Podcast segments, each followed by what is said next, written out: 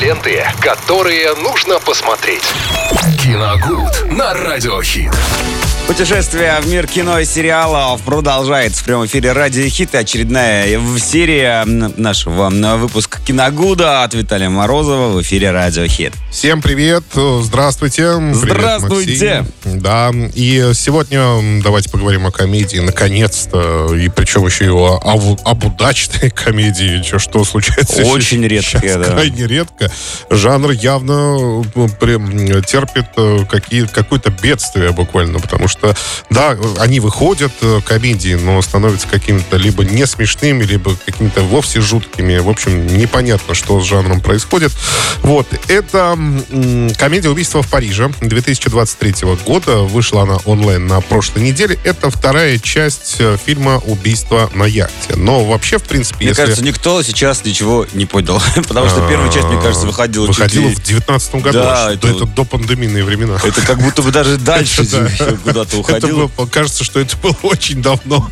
И вот пока вы не сказали мне о том, что это вот Адам Сэндлер и прекрасный... Дженнифер Энистон. Да, вот только тогда я понял, про какую картину вы Да, да, да. Вот я и хотел сказать, что а, фактически у фильма только одно название. То есть оно называется «Мистическое убийство». Да, да, да. Это наши локализаторы туда-сюда его. Но почему-то, да, решили так разделить эти картины, поэтому, может быть, да, на первый взгляд не совсем понятно вообще, о каком фильме речь идет. Но это действительно вторая часть э, картины «Убийство на яхте». Она действительно выходила в 2019 году. Я ее даже смотрел, но, по-моему, даже не досмотрел, потому что она мне что-то не очень понравилась, и как-то я и больше досматривать не стал.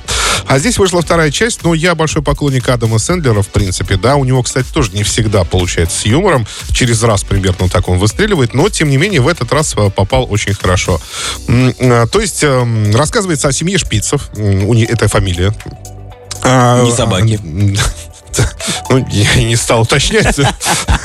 Вот. Э, они э, занимаются рас, э, расследованием различного рода преступлений, ну, то есть такие частные детективы. Произошло это как раз после событий первой части, когда им пришлось участвовать в расследовании одного преступления, свидетелями которого И они открыли в себе они новые оказались. способности. Да, они открыли эти новые способности. Я так понимаю, что там взяли приличную суду в банке, открыли свое детективное агентство теперь уже во второй части, но дела идут не очень хорошо, потому что... Нету дел хороших. И дел нет хороших, и расследуют они так себе, так скажем. Что неудивительно. Вот. И э, случается такая, такая штука. А, герой Адама Сэндлера, старинный друг, Махараджа его зовут, он приглашает его в Индию на свое свадебное торжество.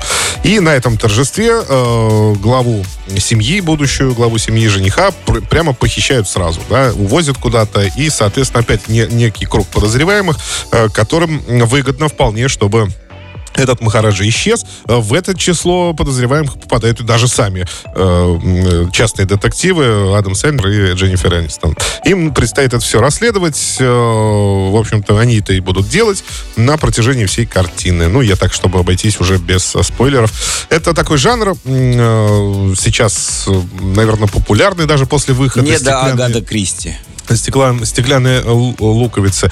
Ну, не то чтобы не до Агата Кристи. Он называется «Кто это сделал?». То есть э, по-английски звучит короче «Who done it?». То есть вот это, этим жанром обозначается это все. То есть это круг подозреваемых, один из которых кто-то преступник, и вот нужно его вычислить среди толпы, так И кто-то его ищет. И кто-то его ищет, да, совершенно верно. Вот, э, что касаемо всего фильма. Получилось самое главное, наверное, на мой взгляд, первое преимущество, это компактность. Фильм идет э, стандартных полтора часа, Ничего лишнего там абсолютно нет. Во-вторых, он действительно очень смешной. Построено, кстати, это мой любимый, один из моих любимых жанров построено все на очень колких диалогах, там на мастерство слова там показывается. То есть это не эксцентричная, хотя там эксцентрики тоже вполне хватает. Там даже есть экшн-сцена очень приличная, кстати, там они несутся по Парижу в минивене, и там надо будет драться за ну, какой-то дипломат с деньгами, по-моему, я уж не помню точно. Или, например, сцена там э, с падением из окна в горящей шубе, шуба горит, она падает, и все под э, песню Бэйн Бэнк, знаете, такое. Да, да, да. Это, это прям очень весело. Вот, э, и действительно, да, там много юмора, и причем, друзья, абсолютно не пошлого, чему я страшно удивился, в принципе, там вообще ничего нет такого. Ну, за что мы последнее время очень не любим комедии какие-то, особенно молодежные, если, да, роль касается их.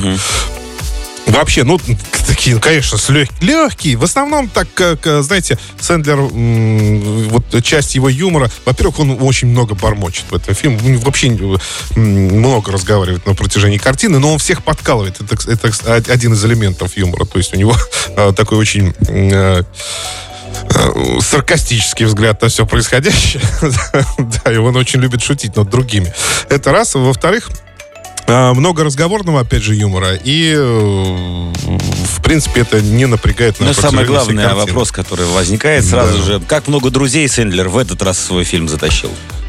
Слушайте, я не знаю. Ну, я что-то ни одного не зафиксировал, да. так вот прям сказать, что Но это, это очень ну, странно. Энистон только и все. Ну, они с прошлой части, ну, да, принципе, да. вместе было бы странно, если бы они... Роб Шнайдер там тот Нет, самый. нет, был никого. Роба Шнайдера точно там не был.